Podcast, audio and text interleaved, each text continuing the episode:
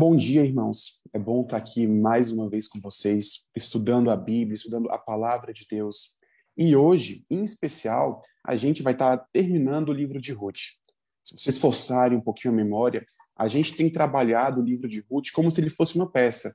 Uma peça que nós devemos ensinar, uma peça que deve ser manifestada no nosso dia a dia. E hoje nós nos deparamos com o ato final dessa peça. Hoje nós nos deparamos com o último capítulo da novela de Ruth e veremos como esse capítulo, essa, esse ato deve ser refletido em nossas vidas. Assim, eu convido todos vocês a abrirem suas Bíblias no livro de Ruth. Estaremos lendo o quarto capítulo, do versículo 13 até o final, no versículo 22. Ruth 4, do versículo 13 até o versículo 22.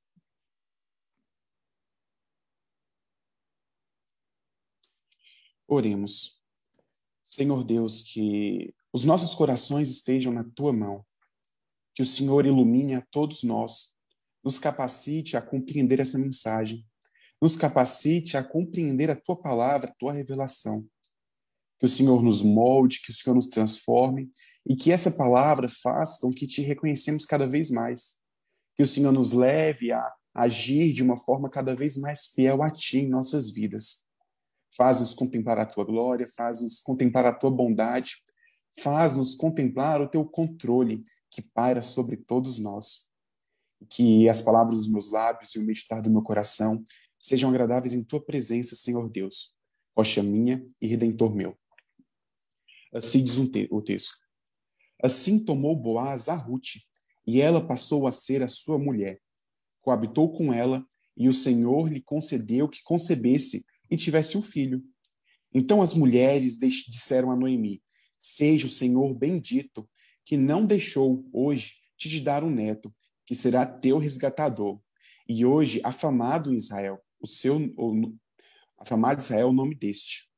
Ele será restaurador da tua vida e consolador da tua velhice, pois tua nora que te ama o deu à luz, e ela te é melhor do que sete filhos.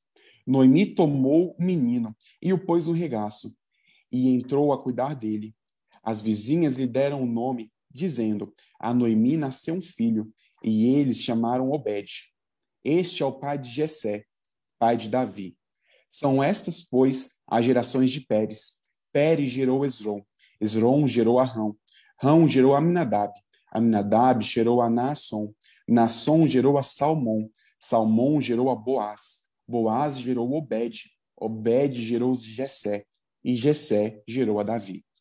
Amém. Todos nós gostamos de assistir filmes, novelas, séries, nós ficamos em êxtase, ficamos animados, mas existe uma coisa que tende a nos deixar um pouquinho irritados. Existe uma coisa que frequentemente acontece nos filmes que nos coloca com o pé atrás, nos traz um sentimento ruim. Você sabe quando você está assistindo um filme, você está em um momento bem tenso, várias coisas acontecendo, só que tudo que o protagonista precisa acontece. Todas as coincidências dão certo. Tem o carro no lugar certo, ele esbarra na pessoa certa, ele encontra o artefato certo, ele tem as habilidades certas para tal situação. Tudo acontece para que o protagonista cumpra o seu objetivo. E mesmo quando os problemas acontecem, mesmo quando tem drama, mesmo quando tem falhas, mesmo quando fica um pouco difícil de você achar uma saída para a situação do protagonista, vai aparecer uma coisa, vai dar um jeitinho, vai abrir uma oportunidade e ele vai resolver tudo. Geralmente, quando a gente está assistindo esse filme, a gente pega e fala: se fosse na vida real, isso não acontecia. Impossível disso acontecer na vida real. É muita sorte para isso acontecer na vida real. E isso nos irrita um pouco. Nos irrita porque a gente vê como isso é falso a gente olha para isso e fala, cara, não é real. Isso é puramente falso, isso não é algo que eu vou viver. E os roteiristas mais renomados, os filmes que a gente acha mais complexos, que a gente gosta de ver, são justamente os filmes que conseguem fazer o seu roteiro de uma forma mais natural. São os filmes que não são óbvios que tem alguém mudando as coisas. São os filmes que você fica surpreso com as decisões, que você fica surpreso com os acontecimentos. O bom roteirista, o bom diretor, é aquele que consegue fazer com que o seu objetivo seja cumprido sem que seja forçado, sem que a gente perceba que as coisas estão sendo empurradas. E por que a gente tem esse sentimento de angústia, esse sentimento de rejeição a esse tipo de filmes? É porque a gente vê uma discrepância da realidade. A realidade não é forçada. Pelo contrário, às vezes a gente quer um momento de sorte e só acontece coisas normais. Às vezes a gente quer que o carro esteja lá na hora certa, a gente quer que o semáforo não feche, a gente quer esbarrar na pessoa certa para dar um boom na nossa profissão. Mas essas coisas não costumam acontecer. São coisas raras, são coisas que a gente fala que só acontece em novela, só acontece em filme. Mas a questão é que mesmo os melhores filmes, os filmes onde a, gente, onde a gente não percebe que tem esse roteiro bem delimitado, que tem essas coisas bem definidas, mesmo esses filmes têm um diretor. E a verdade é que, mesmo a nossa realidade, mesmo o nosso dia a dia, que parece tão complexo, que parece tão aleatório, que parece cheio de momentos que não tem nada a ver com o outro, mesmo a nossa vida, ela tem um diretor. Existe alguém que tem guiado o mundo. Existe alguém que tem guiado a história. E o fato de não conseguirmos enxergar essa linha que conecta o todo, essa linha que dirige toda a realidade, não significa que essa linha, que esse autor, que esse diretor não exista. A gente olha para o livro de Ruth e a gente sabe que esse livro está sendo dirigido por Deus. Essa peça está sendo dirigida por Deus. E cada pedacinho, cada personagem, cada situação é uma situação que está sendo guiada, que está sendo direcionada pelo nosso bom Deus. E esse é o tema central da mensagem de hoje. A ideia central dessa mensagem é que o bom Deus está no controle. E por isso devemos confiar nos seus planos. Você tem uma, uma canetinha aí do seu lado, ou mesmo no celular, anote isso. O bom Deus está no controle. E por isso devemos confiar nos seus planos. E esse sermão vai ser dividido apenas em dois pontos. No primeiro, veremos que esse bom Deus nos dirige pessoalmente. Ele se importa conosco, se importa com as nossas questões pessoais, se importa com o nosso desenvolvimento pessoal. E o segundo ponto diz que o bom Deus dirige o seu povo. Porque por mais que Deus nos ame pessoalmente, nos dirija pessoalmente, a vida não se resume apenas à minha posição pessoal, ao meu desenvolvimento pessoal. Existe uma história muito maior. Existe um desenvolvimento muito maior, que é o desenvolvimento da história de redenção, que é o desenvolvimento do povo de Deus. E esse bom Deus dirige todas as nossas vidas pessoais, ao mesmo tempo em que direciona cada uma delas, cada um dos nossos propósitos, cada uma das nossas habilidades, cada uma das nossas questões para a história do seu grande povo. E veremos isso, veremos como a história do povo de Deus é formada aqui em Ruth. Veremos o, o vínculo que Ruth tem com toda a história anterior a ela e o vínculo que tem com toda a história posterior.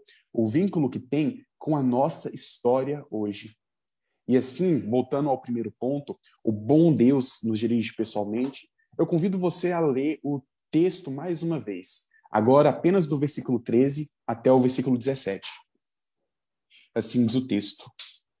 Assim tomou Boaz a Ruth, e ela passou a ser a sua mulher. Coabitou com ela, e o Senhor lhe concedeu que concebesse e teve um filho. Então as mulheres disseram a Noemi: Seja o Senhor bendito que não deixou hoje de dar um neto que será teu resgatador. E seja famado em Israel o nome deste. Ele será restaurador da sua vida e consolador da tua velhice, pois tua nora, que te ama, o deu à luz, e ela tinha melhor do que sete filhos.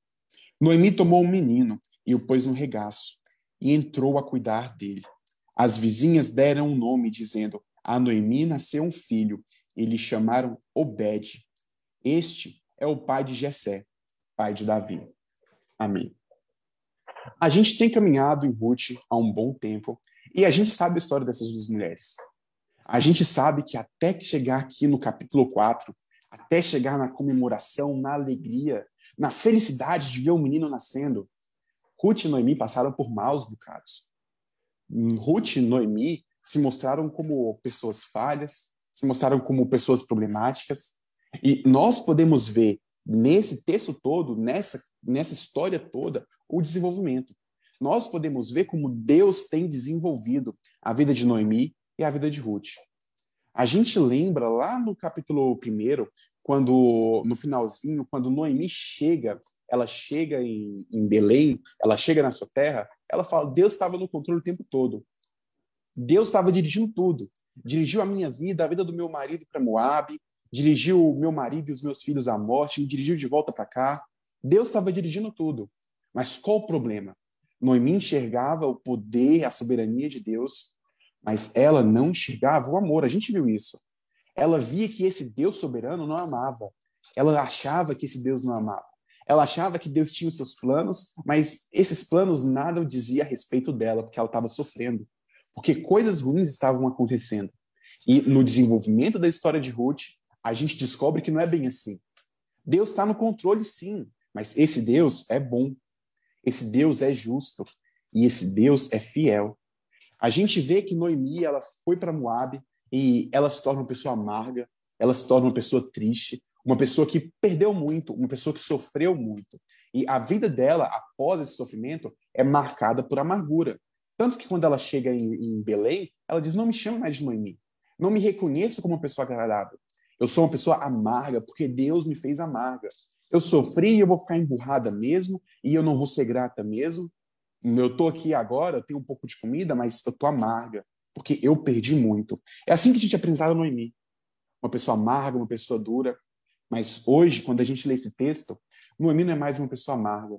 Noemi é uma pessoa alegre, uma pessoa que comemora o nascimento do seu neto, uma pessoa que está feliz, porque reconhece em Deus alguém que cuida, reconhece em Deus alguém que não se esquece dos seus filhos, reconhece em Deus alguém que cuida.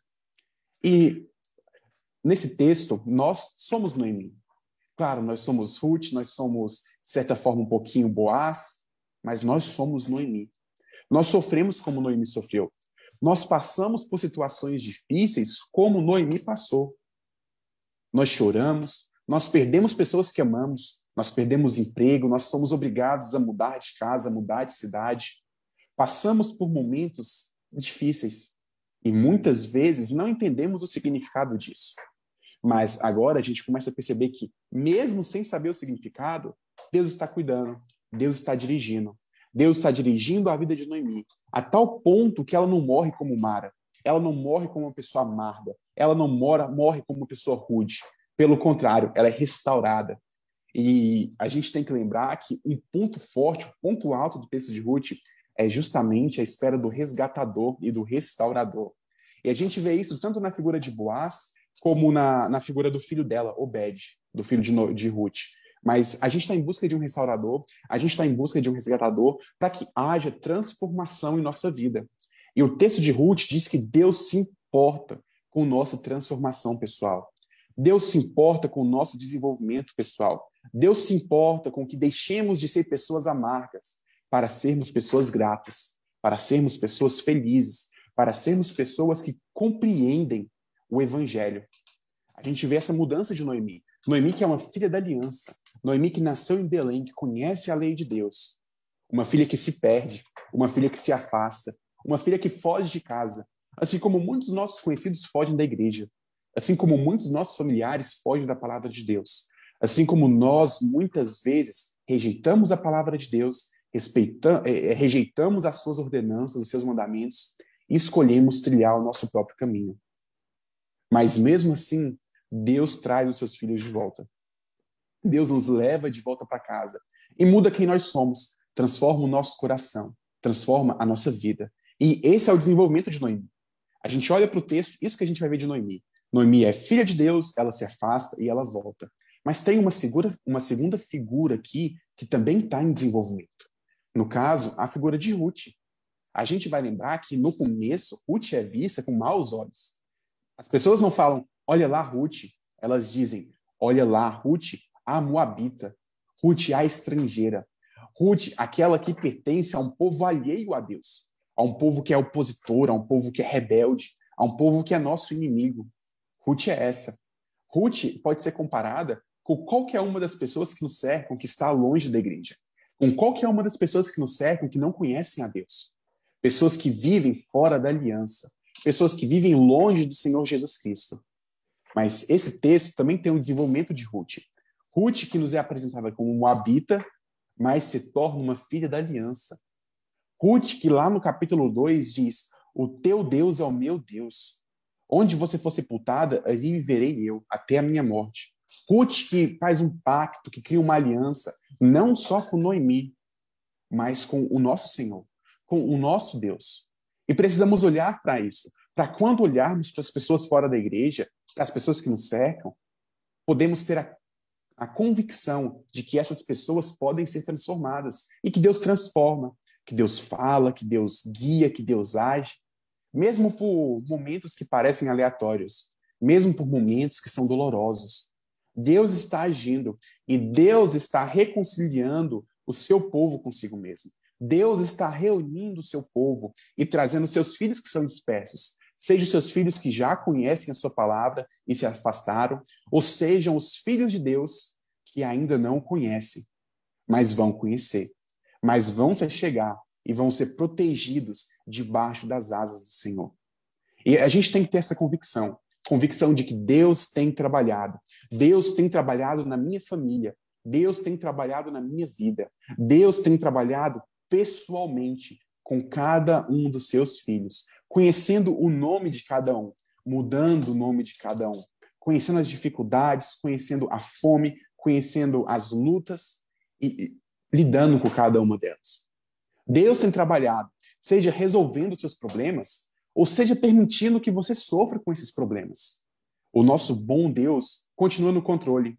A peça não fugiu de suas mãos. O roteiro não foi perdido, mas tudo caminha conforme os planos de Deus.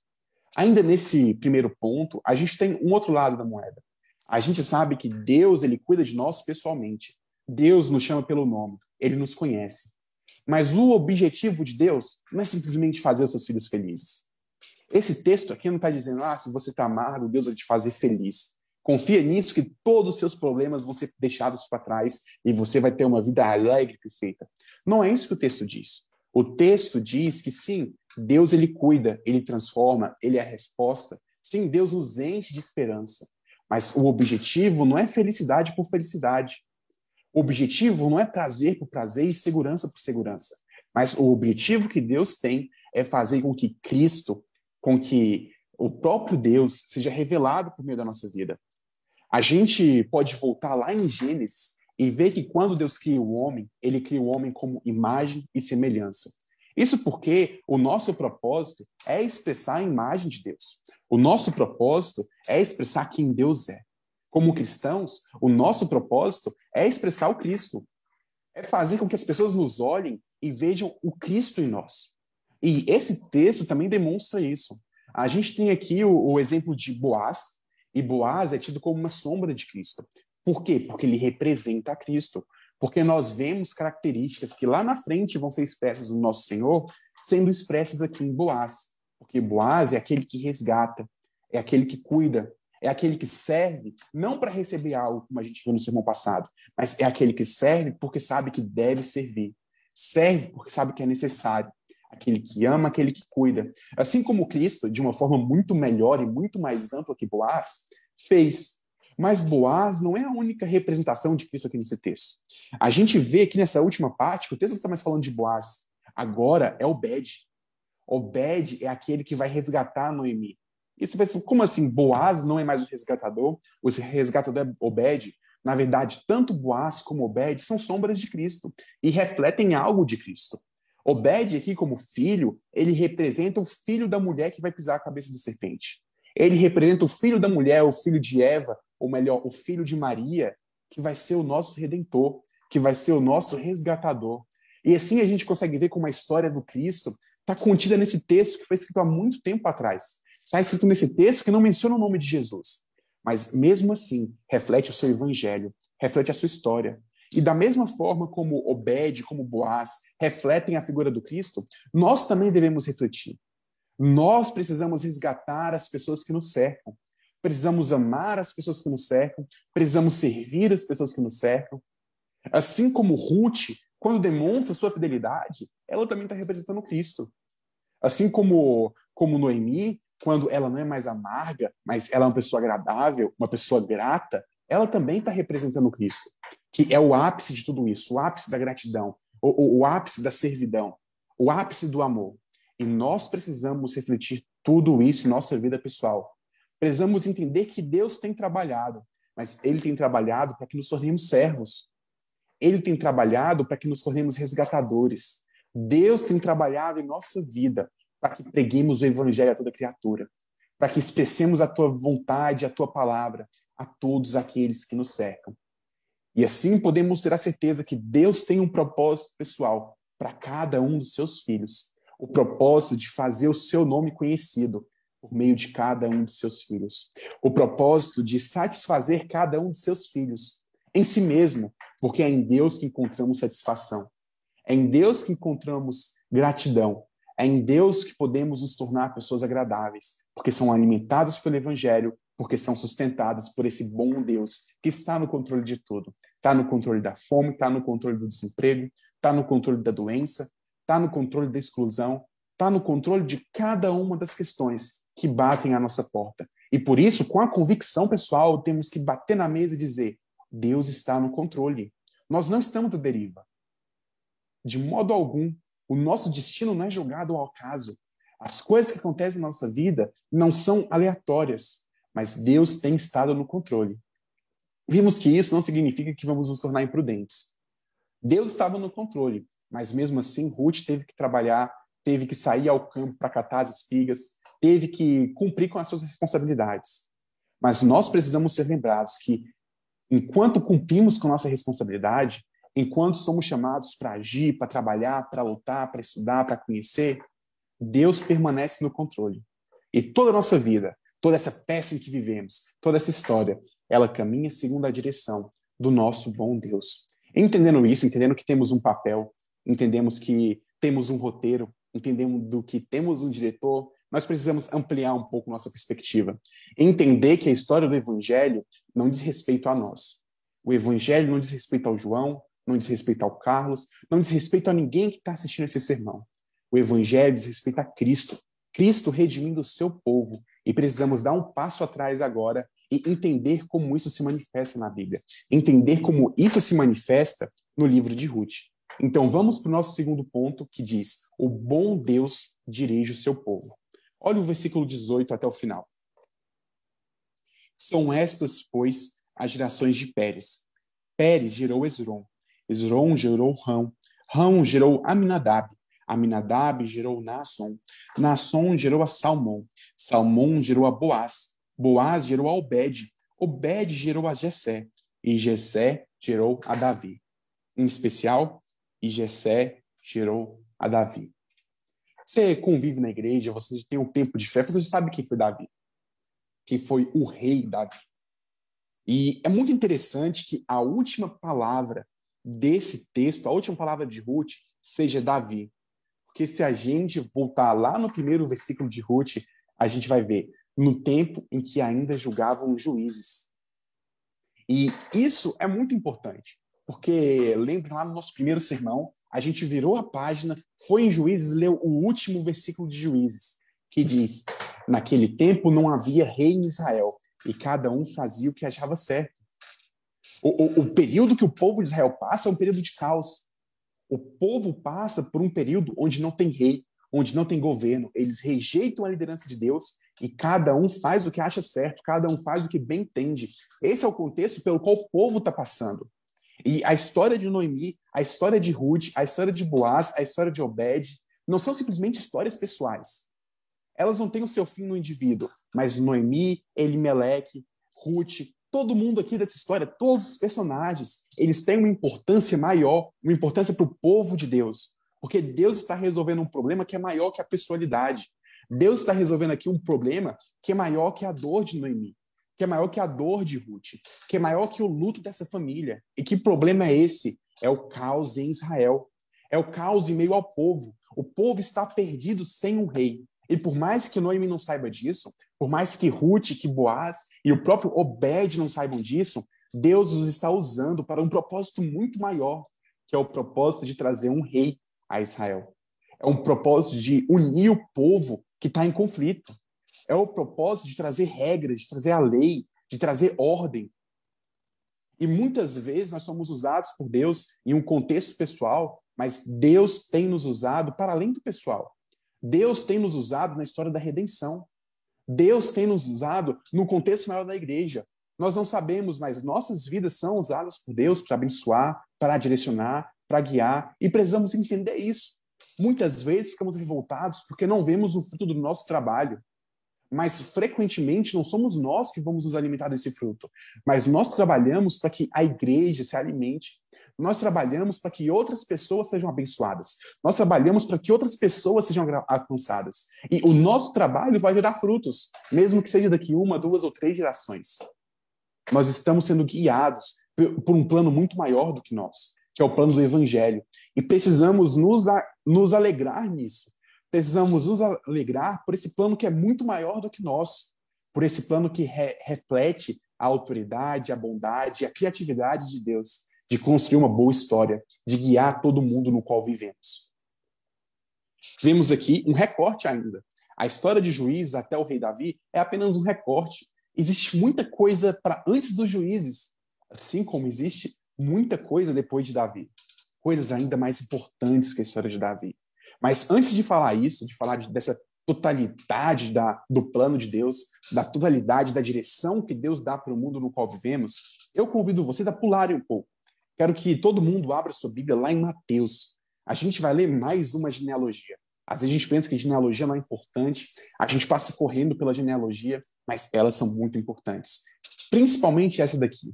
Vamos lá em Mateus, capítulo 1. A gente vai ler a genealogia que começa no versículo 1. Olha só, Mateus 1, a partir do versículo 1.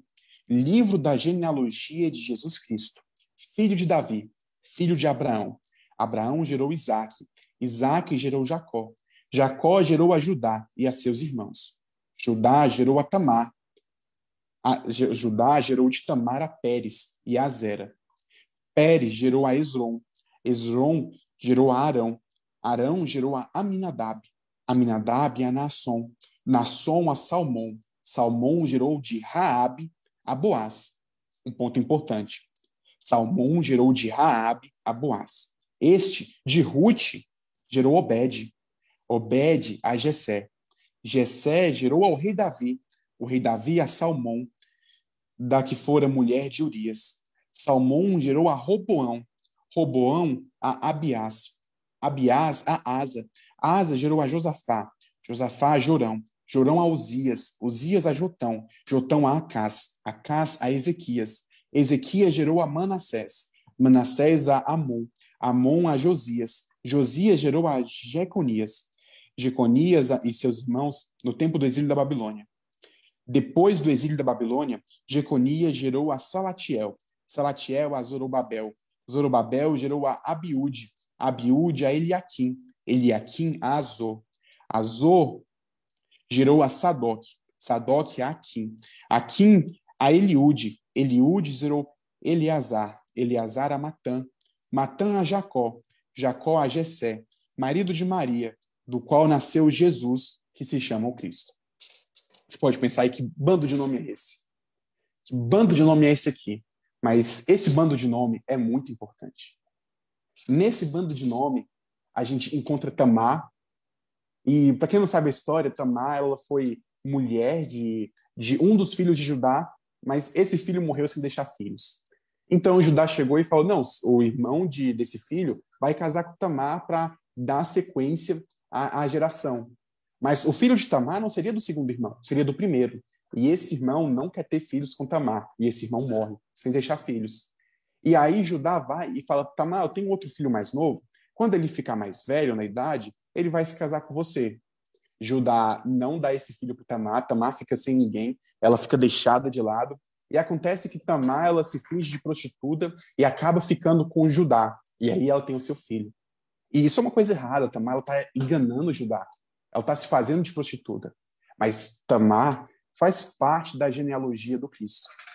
A gente tem na genealogia do Cristo outra mulher, Raabe.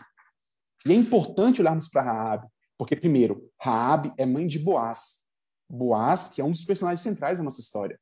Mas Raab não é só mãe de, é, mãe de Boaz. Raab é uma estrangeira. E mais, Raab era uma estrangeira prostituta. Mas essa estrangeira prostituta, ela é inclusa no reino de Deus, ela é transformada e ela dá luz a Boaz. Boaz, por sua vez, ele vai até Ruth. Ruth, que é uma estrangeira, uma pessoa vista margem da sociedade, mas é reconciliada, com o povo de Deus. E todos esses homens, essas mulheres, fazem parte da história de Jesus Cristo. Pense um pouco, tira Ruth da história. Se Ruth não existisse, nós não teríamos a genealogia do Cristo. Tira Tamar da história. Tira Raabe da história. Tire cada um desses nomes. Tudo iria por água abaixo. Mas não vai. Será que não vai por sorte? Será que não vai por acaso? Não, é porque Deus, desde o começo, desde Abraão, desde Adão, ele tem construído um plano, ele tem construído um povo, ele tem construído uma nação. E Deus tem cuidado, ele tem colocado cada peça no seu lugar, para que no final não surja simplesmente o rei Davi, mas surge alguém muito maior que o rei Davi. Deus ele fez todo o seu plano para que Cristo nascesse. E ele delimitou toda a genealogia do Cristo. Uma genealogia que inclui estrangeiros, que inclui pecadores, que inclui pessoas de fora, pessoas que pecam, pessoas que erram. Mas mesmo assim, são inclusas no plano de Deus. Isso é importante para entendermos, em primeiro lugar, que o centro do plano de Deus é a obra de Cristo. Tudo antes de Cristo está apontando para Jesus. Todo o Antigo Testamento, toda a genealogia, todas as histórias estão construindo aquilo que precede Jesus. E da mesma forma, tudo após Jesus vem de Jesus. As nossas vidas hoje, elas são feitas para refletir aquilo que Jesus já fez. As nossas vidas hoje, elas dão seguimento à obra do Cristo. E essa é a história de Deus. Jesus é o personagem principal. O que Jesus fez é o clímax da obra. E a peça que nós vivemos tem que estar diretamente relacionada à obra de Cristo. Assim como a peça de Ruth, assim como a história de Ruth. Todas as nossas vidas devem apontar para Jesus. E precisamos entender a grandiosidade disso. Precisamos entender como Deus tem guiado com tudo. O exercício interessante é olhar para a sua própria vida. Eu acredito que todo mundo aqui saiba o nome dos seus pais. Geralmente a gente sabe o nome dos nossos pais. Você tem dois pais. Você tem quatro avós. Provavelmente você sabe o nome dos seus quatro avós. Você tem o quê? Você tem 16 bisavós? Será que você sabe o nome de todos os seus bisavós? Pense nos seus tataravós. Pense nos seus tataravós. Isso tem muitas pessoas que precedem você. Pense o que aconteceria se uma dessas pessoas tivesse morrido na guerra. Se uma dessas pessoas tivesse morrido aos cinco anos de idade, você não existiria. E se Deus se importa com você pessoalmente, Ele quis que você existisse, Deus trilhou todo esse caminho, colocou cada uma dessas pessoas para que você existisse. Claro, você não é o ápice da história, mas Deus se importa com todas as pessoas vivas e Ele dirige a história de tal forma como que cada uma dessas pessoas possa existir, porque elas são fruto, a sua existência é fruto do amor e da graça do nosso bom Deus. Pense na sua fé, pense no porquê você está aqui hoje.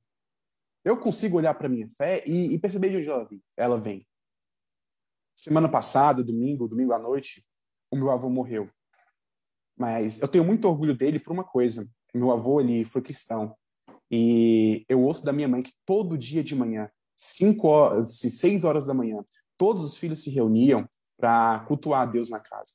Naquela época o pessoal tinha dificuldade para a igreja, mas mesmo assim, todo dia ah, eles se reuniam para cultuar a Deus. E foi por causa disso que minha mãe teve fé. Ela foi ensinada, claro, foi o Espírito Santo agindo, mas ela foi ensinada pelo meu avô. E da mesma forma é por isso que eu tenho fé e aqui hoje. Porque eu fui ensinado pela minha mãe, pelos meus tios, por aqueles que deram um exemplo de fé. E pense nisso, se o meu avô não fosse cristão, eu não estaria aqui hoje. Meus, minha mãe provavelmente não seria cristã. Mas Deus usou a fé do meu avô. Para que não só eu esteja aqui, mas para que outras pessoas da minha família creiam. E a mesma forma com você, pense que existem pessoas que creram. E você só está aqui hoje porque pessoas te compartilharam o evangelho. Pense se uma pessoa lá atrás, 100 anos atrás, 200 anos atrás, desistisse de pegar o evangelho, talvez nós não, não estaríamos aqui hoje. Talvez nós não estaríamos louvando a Deus. Então, olhe com gratidão para essas pessoas, mas entenda que Deus tem estado no controle. Eu não estou aqui no acaso. Não foi um acaso que fez com que meu avô tivesse fé e ensinasse os seus filhos. Não foi o acaso que colocou a fé na minha mãe. Não foi o acaso que fez com que eu me convertesse. Pelo contrário, foi Cristo, foi o Espírito Santo que tem dirigido cada um de nós. Da mesma forma, você não ouve o Evangelho por acaso. Você não é chamado por acaso. Você não lê a Bíblia por acaso. É o Espírito Santo que tem guiado cada um de nós. É o Espírito Santo que tem direcionado cada um de nós. E assim, partindo para a conclusão desse sermão, tenha confiança. Confie que, apesar do quão difícil seja a vida, nós estamos diante de Deus. Acredite que, apesar do quão problemático sejam as circunstâncias, Deus está no controle. Deus está no controle, te colocando exatamente aonde você deve estar. Você nasceu exatamente na família que você deveria nascer, não foi um erro. Às vezes os jovens pensam em Deus, porque eu nasci nessa família, nessa família retrógrada, nessa família com tantos costumes que eu não concordo. Você está exatamente na família que Deus te colocou. Mesmo se os seus pais não são cristãos, Deus te colocou lá. Você está exatamente no emprego que Deus te colocou. E se você perdeu o emprego, você está exatamente na situação em que Deus te colocou. Não digo isso para você parar de agir. Trabalhe, busque, como Ruth trabalhou. Vá atrás, corra, mas saiba que Deus está no controle e confie nisso. Confie, pois a sua fé é fruto do controle de Deus. Confie, pois a sua saúde e a sua doença são frutos do controle de Deus. Deus ele não perde seu poder, Deus ele não perde o rumo da história, Deus continua e sempre irá continuar no controle. E por isso nós cristãos podemos descansar. Pois apesar do choro, apesar do sofrimento, apesar do luto, apesar do medo, apesar de qualquer problema, o nosso bom Deus dirige. E nós sabemos que boas coisas vêm dos planos de Deus. Nós sabemos que no final vamos comemorar, vamos sorrir, vamos confiar e vamos viver na plenitude da vida, porque o nosso bom Deus está no controle. E assim eu te convido a orar nesse momento. Orar reconhecendo que Deus está no controle. E orar descansando nesse Deus que está no controle. Então, feche seus olhos, abaixe sua cabeça e se dedique agora a um momento de oração.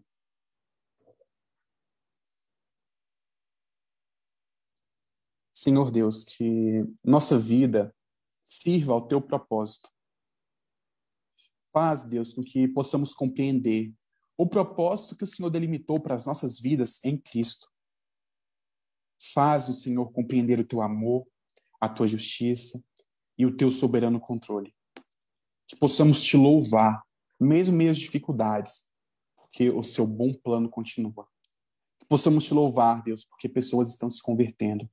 Te louvar, Deus, porque pessoas estão te conhecendo. Te louvar porque, mesmo durante o dia mal, o Senhor nos dirige.